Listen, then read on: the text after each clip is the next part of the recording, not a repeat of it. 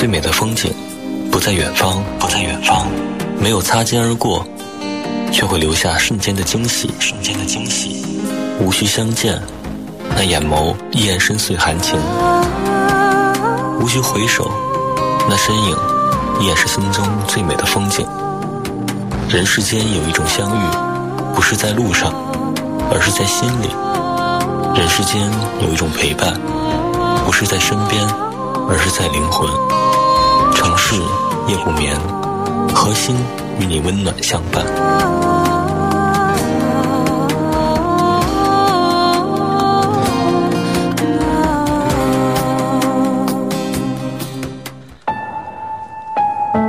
再次的感谢各位继续锁定频率，中波七四七调频一零七点八陕西戏曲广播，在每天晚间的二十三点到零点钟来锁定频率收听为您直播播出的城市夜不眠，我是各位的老朋友何鑫。收听节目的同时，也希望各位能够来添加关注节目的微信公众号“一零七八城市夜不眠”，一零七八城市夜不眠，可以获得更多的节目方面的资讯。同时，也希望各位能够把您自己的故事或者身边朋友的故事，也可以来发送到节目当中，可以跟我们收音机前的朋友们一起来分享。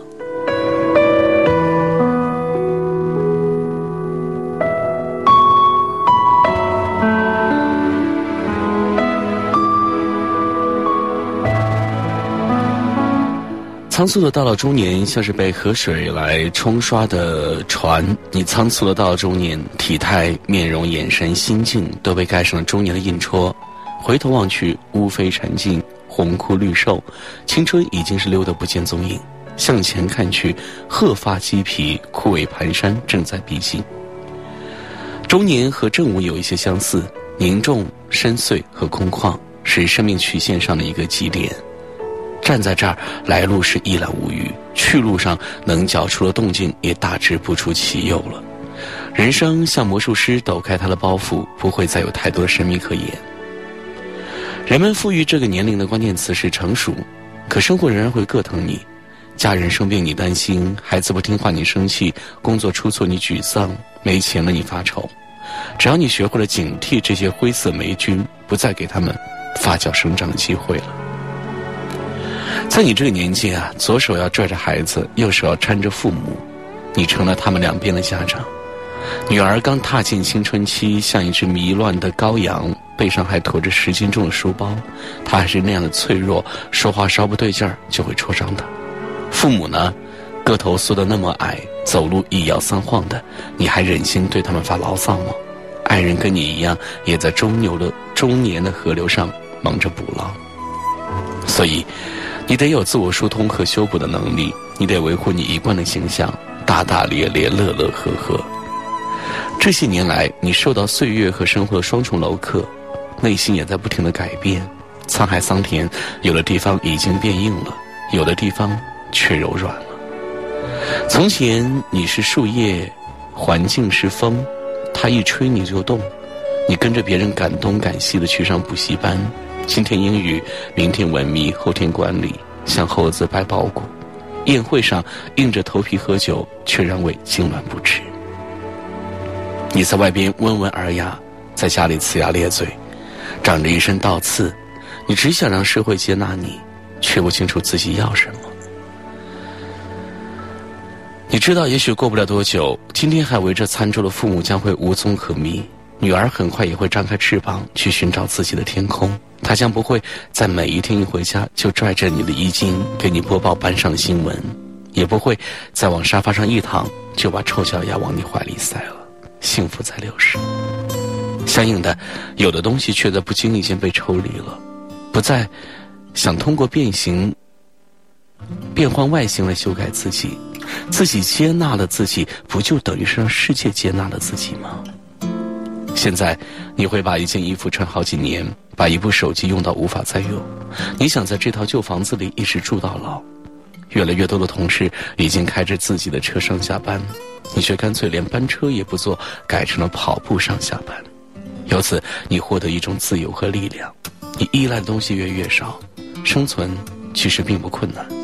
生活就是这样，当你遇到了潮流的边缘，潮流反而成了不相干的背景。你也能和自己的工作和平相处了，不像以前那样像蚂蚱似的在各个行当里乱跳，因为你明白了，无论做什么工作，都像是一块布，可有其细致和明艳的正面，也有粗糙暗淡的背面。到了中年，生命已经流过青春湍急的峡谷，来到了相对开阔之地，变得从容清澈起来。花儿谢了不必唏嘘，因为还有果实呢。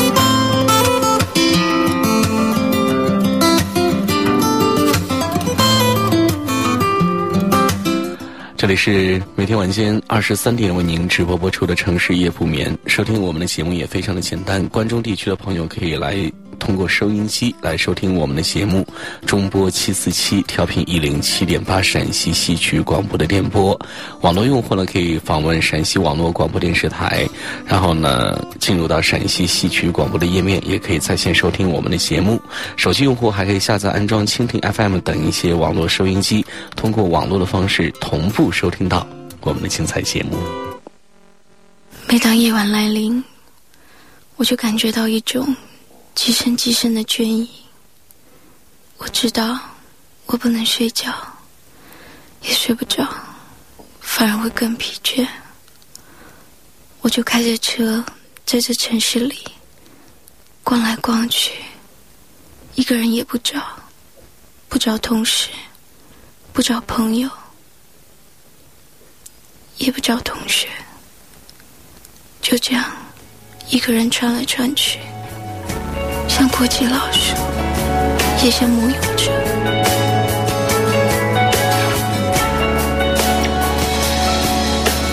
每当风在拨动窗外的树梢，每当夜幕低垂时，我抬头看天，天的那边，我在这一边，是否我们相差千万光年？再见，总会有一天，相信会有一天，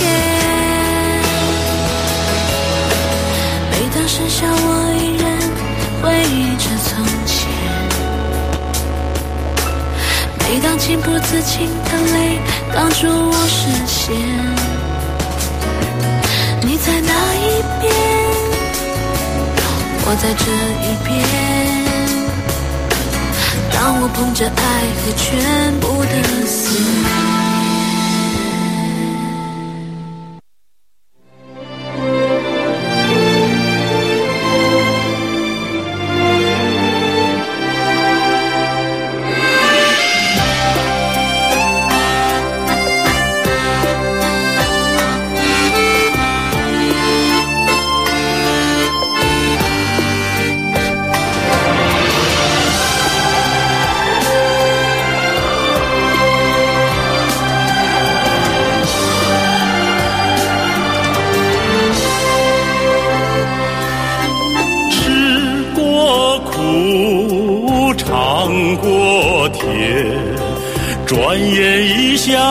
到中年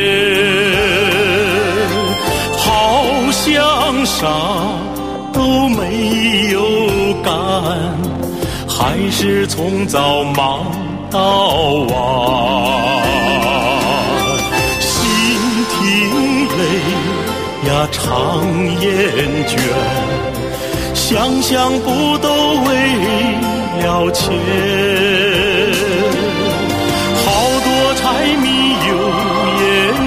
家无事，陪人坐。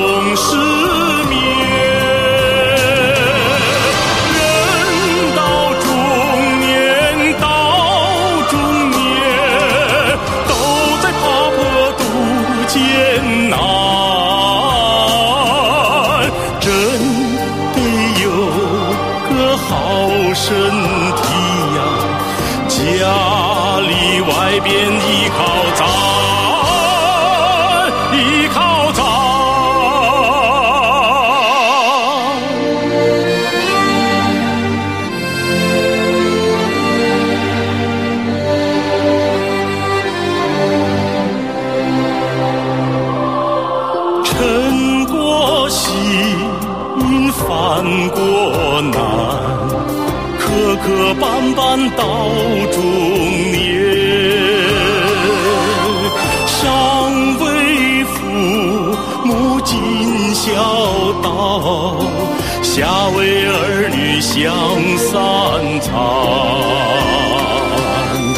忙创业呀，上好班，默默腰间有点酸。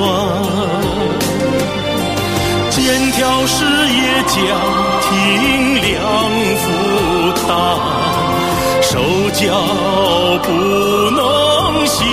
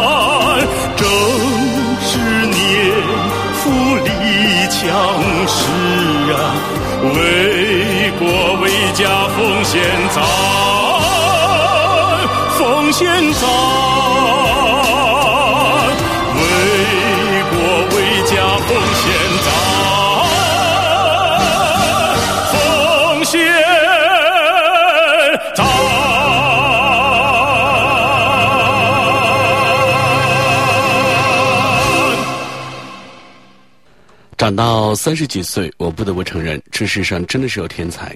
小学五年级的时候呢，我们班转了一个男生，成了我的新同桌，名字叫做陈默涵。他的容貌我早就记不清楚了，脑海中深深烙印着的是他有传说中过目不忘的本领。那时候，语文书上所有的新课文，他只要读上一遍，静默上几秒，就可以完整的背诵出来。这项技能被语文老师发现之后呢，开心的是手舞足蹈，一下课就让他去教学校长那里来表演。回来的时候，陈默涵的脸微微泛红，粗声的喘着气，紧张的一直不敢抬头。我悄悄的给他传了一张纸条，表示祝贺，可是他吓得攥在手心里，怎么也不敢打开。然而，莫涵的成绩并没有好到惊人，所有需要记忆力出马的，他都手到擒来。但是逻辑思维方面却并不出众。小升初的时候呢，我们学校推优，他服从分配，去了一所不算太拔尖的中学，之后便没有了他的消息。后来有人遗憾地说，莫寒已经泯然众人了。第二个天才是我的高中同学微微，不到一米六，人去瘦，好像永远都没有什么力气。他从来不参加体育活动，也不健身。高一的第一节体育课，八百米摸底，体育老师说跑个七八成体力就行。一声哨响，微微跟匹脱缰的马驹一般，噌的窜了出去，这速度快得让全场的人都蒙圈儿。他跑到第二圈的时候呢，我们刚过两百米，最后微微以两分三十几秒跑完全程，听说都快到运动员水平了。而一众女生还在吱哇乱叫，为三分五十秒的及格先努力。后来，我和微微成为了好朋友。我非常好奇她小小体内怎么会有如此惊人的能量，也尝试着去探查她的成长过程中有没有什么奇遇。那时候的我，心智比小时候成熟多了，不会再放弃，轻易的放走近距离研究天才的机会。可是，微微的饮食比常人还要少。除了吃下不吐皮儿这一点，他普通的不能再普通。最后，微微没有选择当运动员。听说他后来去了大国企来当会计。如今最风光的时候，就是集团每年的春季运动会，整整十年，他代表财务室出征，包揽了各项跑步项目的第一。我常常在想，为什么老天爷这么不公平？好像天才总是别人，平凡的总是自己。我也热爱音乐，想要唱出动人的旋律，可我从来就听不准音阶。中考八百米体测更是生命中不能承受之重。我捆着沙袋跑了三个月，才刚刚跑进及格线，也就记忆力还马马虎虎，谈不上过目不忘，但瞬间记忆的能力较强。记得上大学考现代文学，我漏看郁达夫的写作风格，临考前三分钟补了五大页笔记，最后一道大题居然真的是考这个，我洋洋洒洒砍了一大片儿，最后成了我们班的最高分。这么想来。上天对我也不赖呀，虽然没有哪一方面气压四方，但好在也没有特别差劲的地方。脑子不算太笨，动作也算敏捷，无风无浪的长大，平凡却也安稳。我知道这世上的大多数人都和我一样，羡慕过身边某个光彩照人的偶像，惊讶过班里某个才艺过人同窗。然后，在众人艳羡的神情中，搓着衣角，暗暗的、渐渐的暗淡了目光。人的一生中会遇到成千上万人，而我只遇到了两三个天才。我见到更多的是没有惊人天赋、只有难凉热血的普通人。他们逆风飞行，比任何人都要勤奋努力，比起那些一登场就狂拽炫酷的牛人。我更欣赏那些超级努力、坚持到底的普通人。我们都没有通关秘籍，所以能够安心屡战屡败、屡败屡战的生长，少了一些轻而易举的收获和理所当然的成功，人生并不会怎样。记得有一次去看一位年轻画家的小型画展，他笑靥如花的站在门口和大家攀谈，一个。记者模样的人盛赞他的画气韵生动、深刻独到，他本人更是不可多得的天才画家。年轻画家笑了，他说：“天才画家，我小时候画画常常被老师罚站，因为我资质平庸，总是不得要领。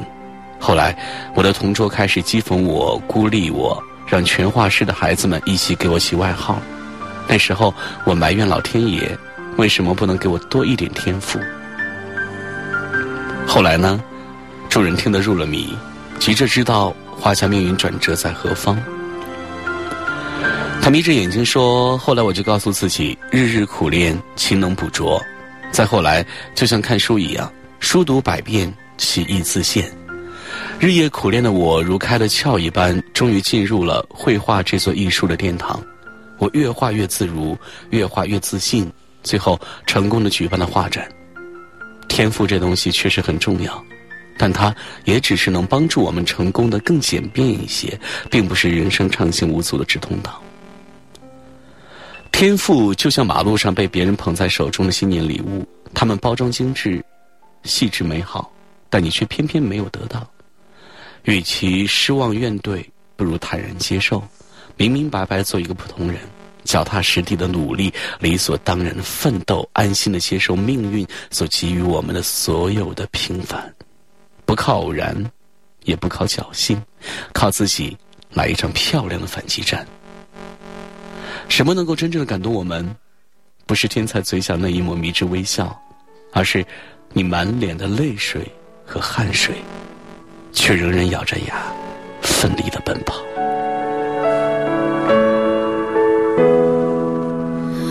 月色穿过起雾的玻璃窗，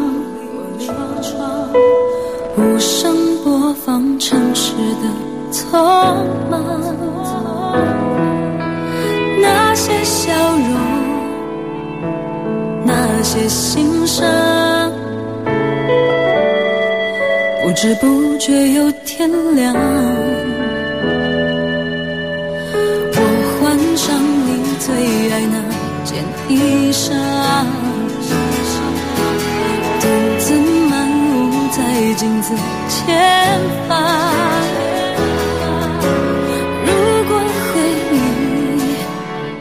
也有重量，你的一切已烙在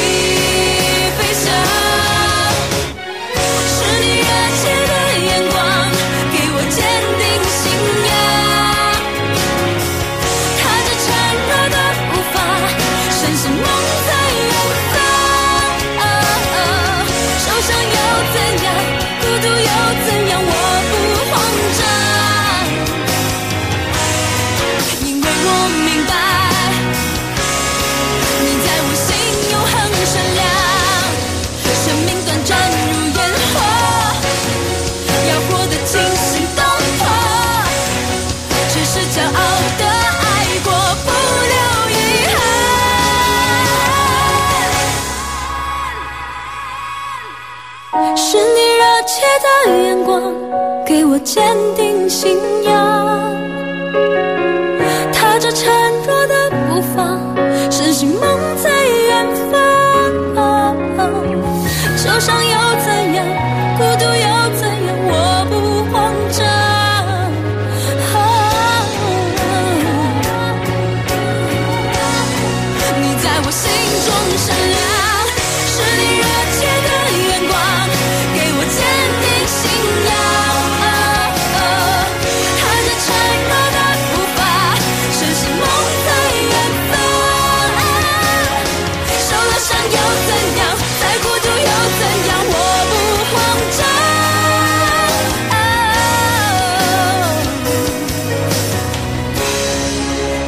在我心永恒闪亮。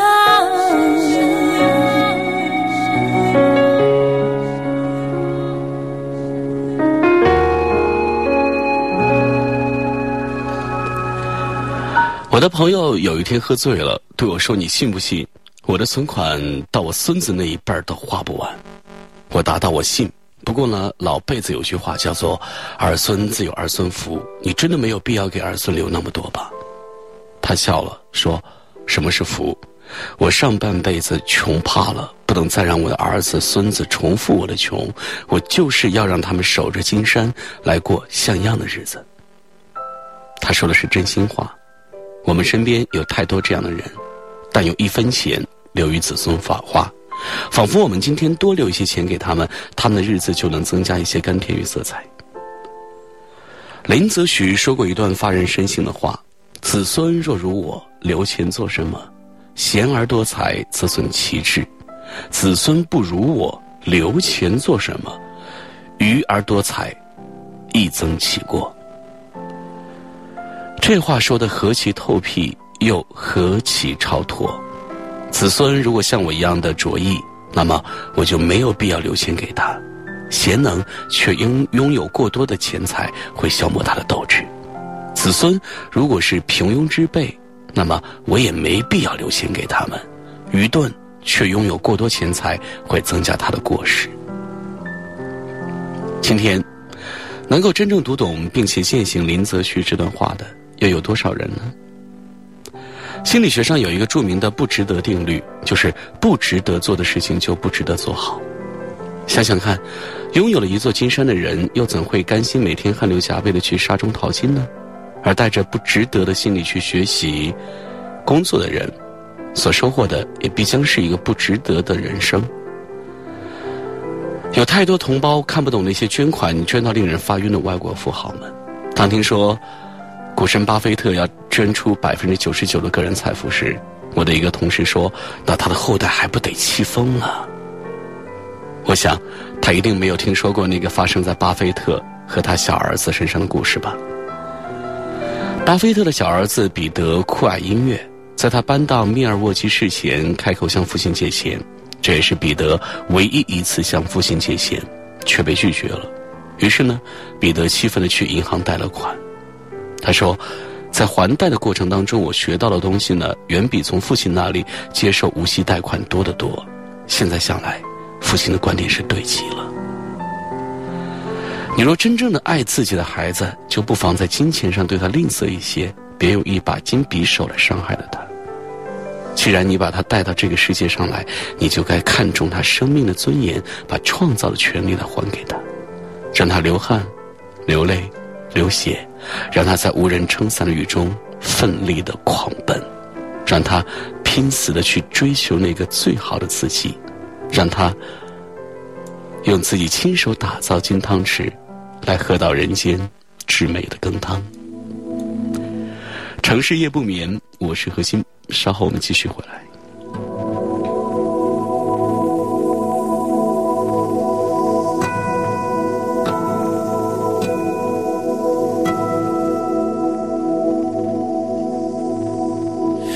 我会在你身边，你左右。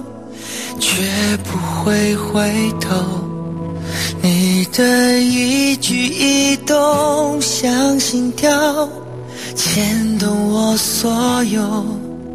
我会在你身边，你左右，绝不会放手。无论昨天、今天和以后，一直到尽头。黎明前，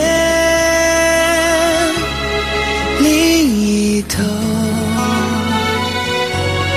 看着过往的云烟，在海角和天边画出一道美丽的曲线。不明白要多远，看那漂浮的时间。过往的云烟，却抹不掉对你的思念。我不会走，从今那些红的、白的、灰的、冷的和一切也带有，看着你被一片一片、一点一点的带走，不停那些每天每天每夜每日的守候，别回头，我还没走，我不会走。从今那些红的、白的、灰的、冷的和一切也都有，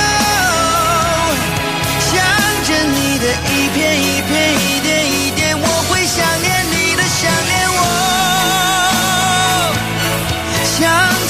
那些每天每天每夜每日的守候。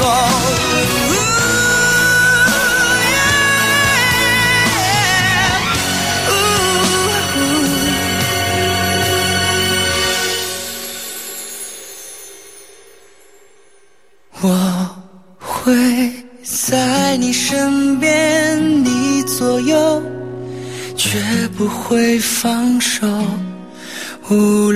昨天、今天和以后，一直到尽头。最美的风景不在远方，没有擦肩而过，却会留下瞬间的惊喜。无需相见，但眼眸依然深邃含情；无需回首。那身影依然是心中最美的风景。人世间有一种相遇，不是在路上，而是在心里；人世间有一种陪伴，不是在身边，而是在灵魂。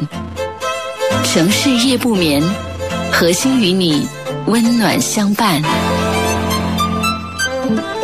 欢迎各位继续回到节目当中，这是在每天晚间的二十三点到零点钟为您直播播出的《城市夜不眠》，我是何欣。在每天晚间这个小时当中，我都会留守在这里来守候着你。那你每天有没有准时来守候我们的节目呢？收听节目同时，也希望各位能够来添加关注节目的微信公众号“一零七八城市夜不眠”，一零七八城市夜不眠，可以获取更多的节目方面的资讯。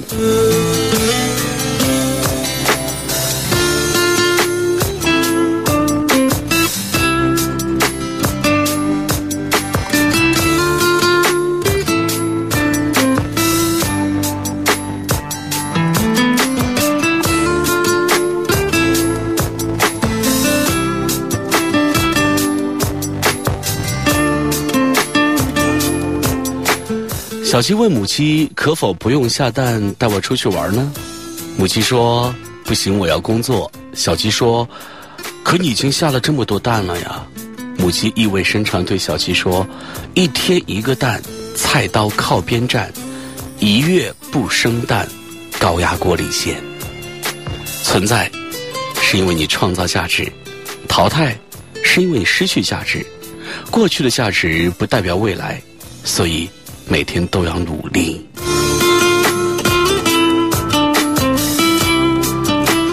张三在山间小路开车，正当他悠哉欣赏美丽风景时，突然迎面开来的货车司机摇下窗户，大喊一声“猪”。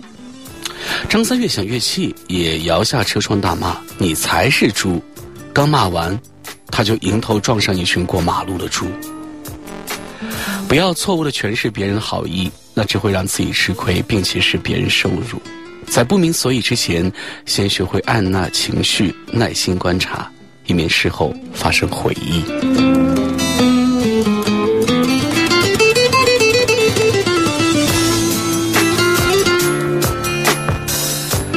丈夫下班回到家，看见妻子揍儿子，没有理他们，径直走到厨房，看见小矮桌上煮好一锅馄饨，于是呢，就盛了一碗吃。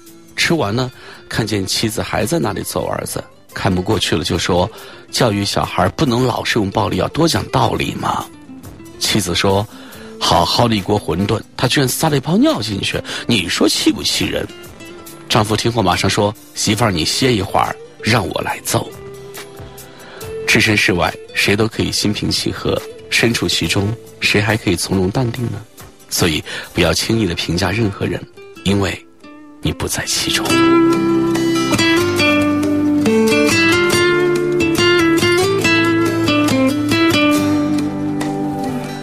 乞丐说：“你能不能给我一百块钱？”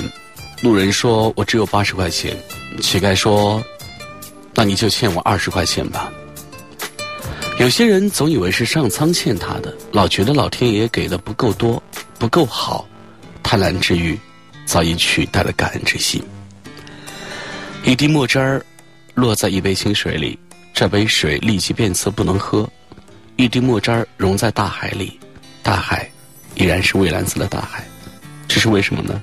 因为两者的度量不一样。不熟的麦穗儿直刺刺的往上挺着，成熟的麦穗低垂着头。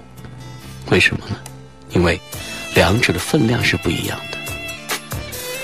宽容别人就是度量，谦卑自己就是分量，合起来就是一个人的质量。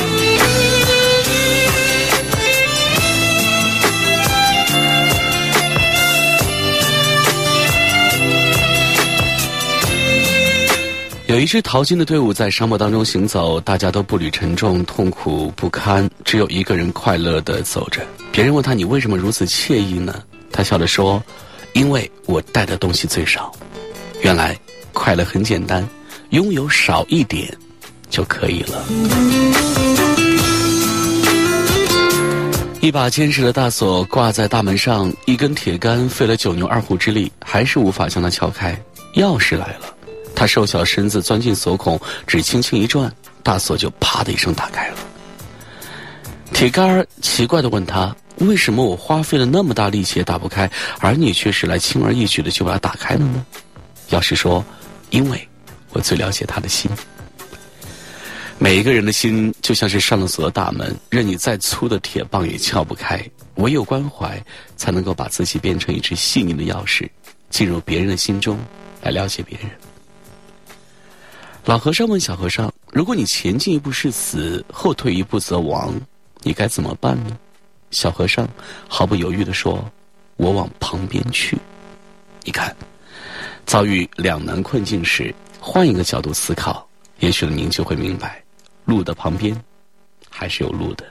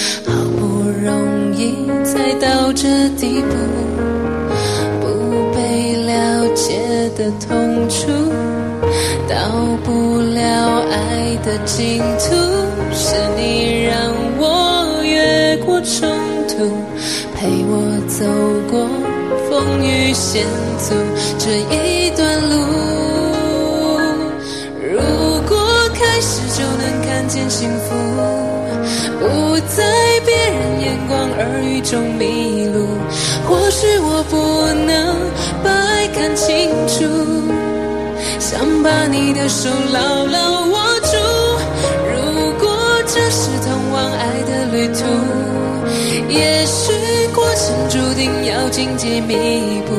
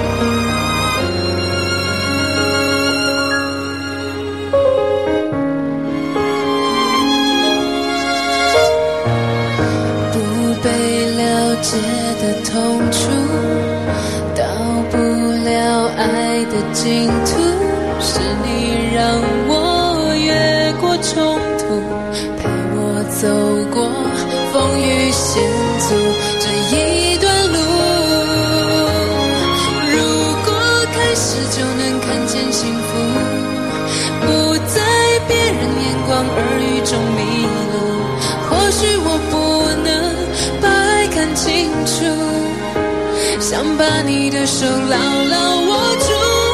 如果这是通往爱的旅途，也许过程注定要荆棘密布，但我不后悔选择这条路。你的爱让我深深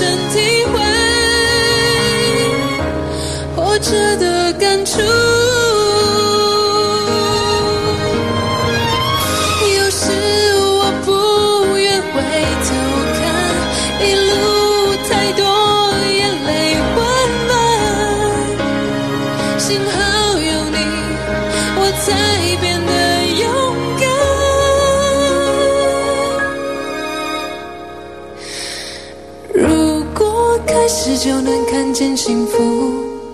不在别人眼光耳语中迷路，或许我不能把爱看清楚，想把你的手牢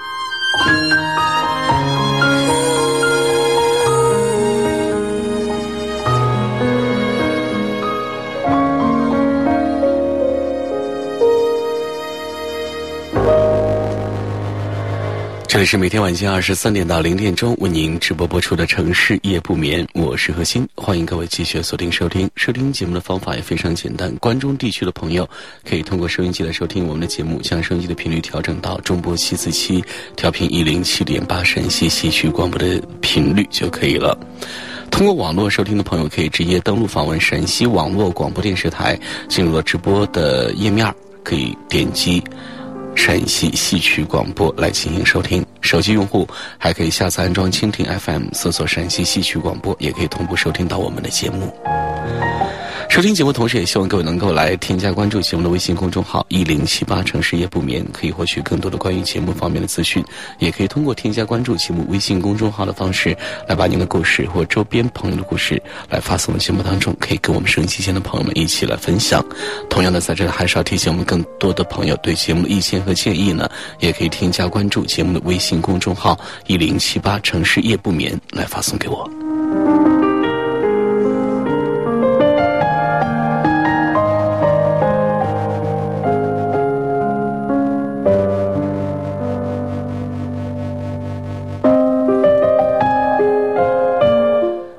十几岁的时候，特别仰慕那些面面俱到的成熟女性。在我身边就有这样一位女性，她不像那些年轻的女孩子，总是叽叽喳喳的讨论男友、老公，也很少提到生活当中的困扰。平时我们聚会呢，都是她打点安排好一切，大家都爱对她说：“你老公真的是太幸福了，有这样一个成熟能干的老婆，多么省心呢。”她每次听到这样的赞扬，只是微笑，笑着说。谁让我们都是孩子呢？后来我们熟了，我去过他家几次，真的是井井有条、一尘不染，植物都长得是郁郁葱葱，厨房的餐具整整齐齐。可是去了几次，我竟然一次都没有见过他的先生。我问他，他很忙吗？他说：“嗯，我们已经习惯了这样相敬如宾的生活了。”我说：“这样的婚姻是你想要的吗？”他说。他曾以为他把整个家打理好，他就会拥有完美的婚姻。后来却发现，他越来越能干，而老公呢，却没有比以前更加的爱她。两个人甚至连吵架都吵不起来，不在一起反而都觉得轻松，同处一室反而都觉得很累。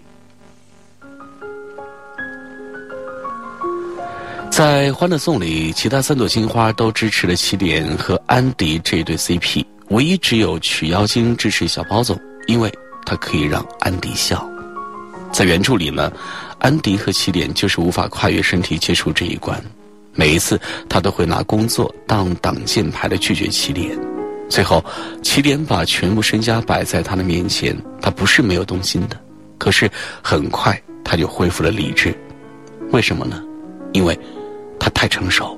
他活得太理性，安迪没有办法在他面前彻底放松下来，这样的精神负累太重了。可他和包奕凡在一起，身体竟然不自觉的柔软了。小说里写，两个人不知道吻了多少次。安迪有生以来第一次恨自己做的马不停蹄的工作表。电视剧的结尾，很多人都被安迪和包子在海边的镜头秒到了。那样的安迪就是一个很纯粹的女人。不是什么女强人，也不再冷若冰霜，和普通恋爱中的女人没有什么不同。这，就是爱情的真相。不管是多么成熟理性的人，在真正喜欢的人面前，都是有些蠢、有些笨的。如果一切都保持着理性思考，处处以成熟懂事来要求对方，那只是因为不走心、不动情而已。再成熟的女人，如果真的爱，情绪必然会波动，会跟男人无理取闹，会希望像个少女一样跟他分享他心里的那个小女孩。过了多年成熟的相敬如宾之后呢，那位姐姐选择了离婚。现在她的朋友圈再也不是岁月静好、一尘不染的房间，她的旅行照片里竟然有各种我没有见过的表情，有做鬼脸的，有跳跃的，她也再不穿那些高冷成熟款。他看起来年轻了很多。他开心的跟我分享说：“你知道吗？每一次分开，他会一次次的确认我有没有安全到家。他总会想着我日常还缺一些什么。在他面前，我终于可以不再介意吃相不够优雅、小肚子不够紧致。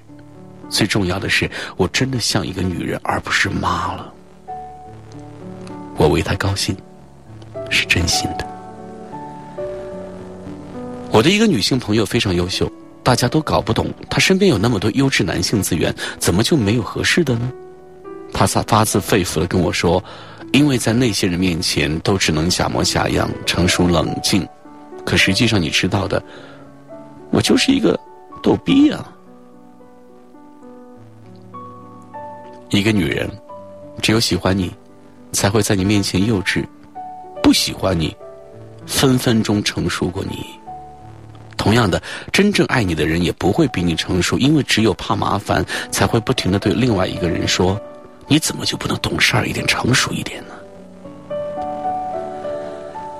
我认识一个男孩，以前和女朋友异地恋，两个人相距两个小时的车程。女朋友问他这周来不来看他，他说：“坐车太累了，下个月吧。”女朋友想打个电话，他说：“正在忙，懂点事儿。”于是整个恋情。他们只见了五次，打了不超过十次的电话。现在，男生有了新女友，每周坐三个小时的车去看新女友。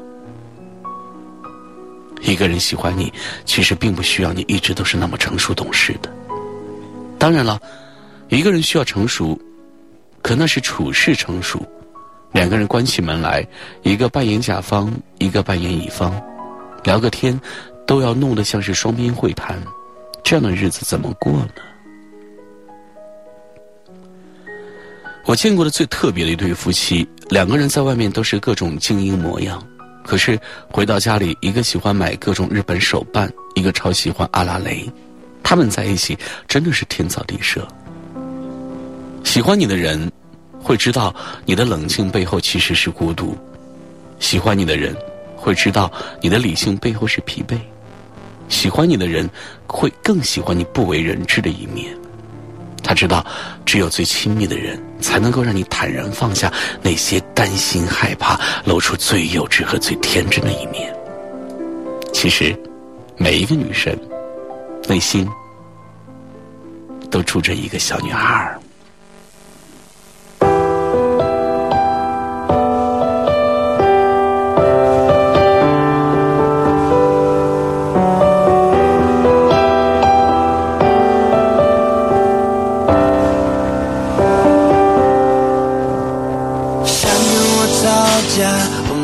那么无聊，不懂得道歉，没那么聪明，好想要回到我们的原点。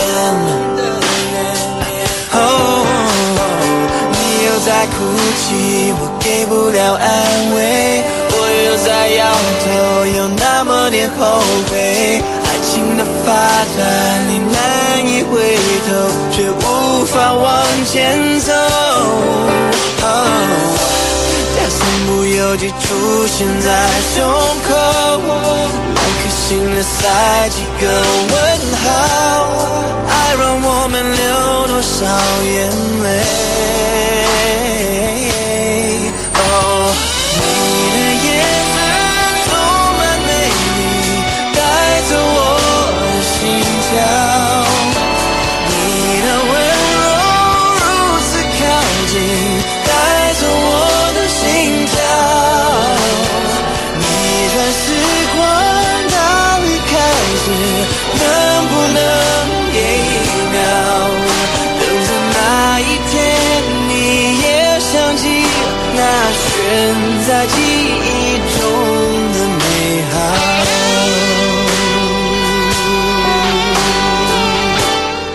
是每天晚间二十三点到零点钟为您直播播出的城市夜不眠，我是何欣。今天晚上节目到这里就结束了，在节目最后呢，何欣再次感谢各位的收听，也希望各位能够继续添加关注节目的微信公众号一零七八城市夜不眠，可以获取更多的关于节目方面的资讯。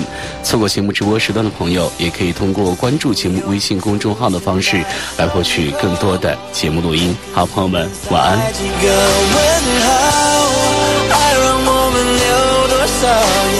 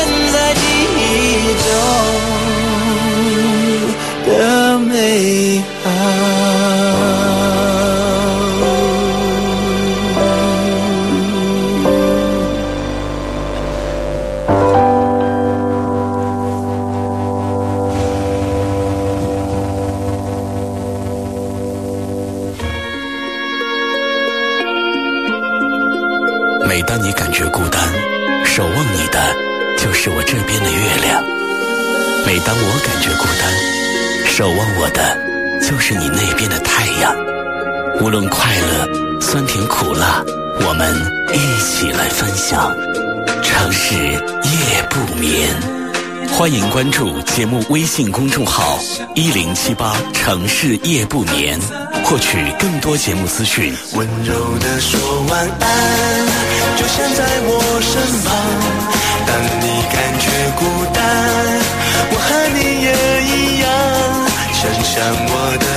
手掌，轻拍你的肩膀，和寂寞说晚安，Say good night。当你感觉孤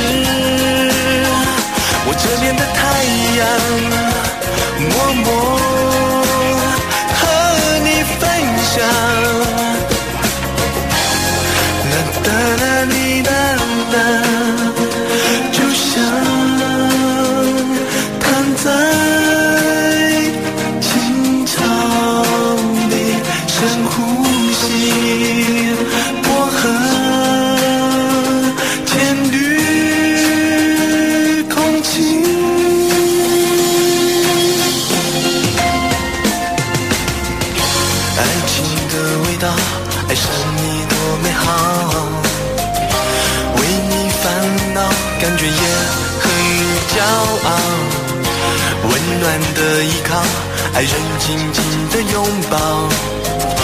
天使羽毛会飞翔的枕头套。虽然爱常常迟到，这次来的刚刚好。天涯海角，距离已不重要。温柔的说晚安，就像在我身旁。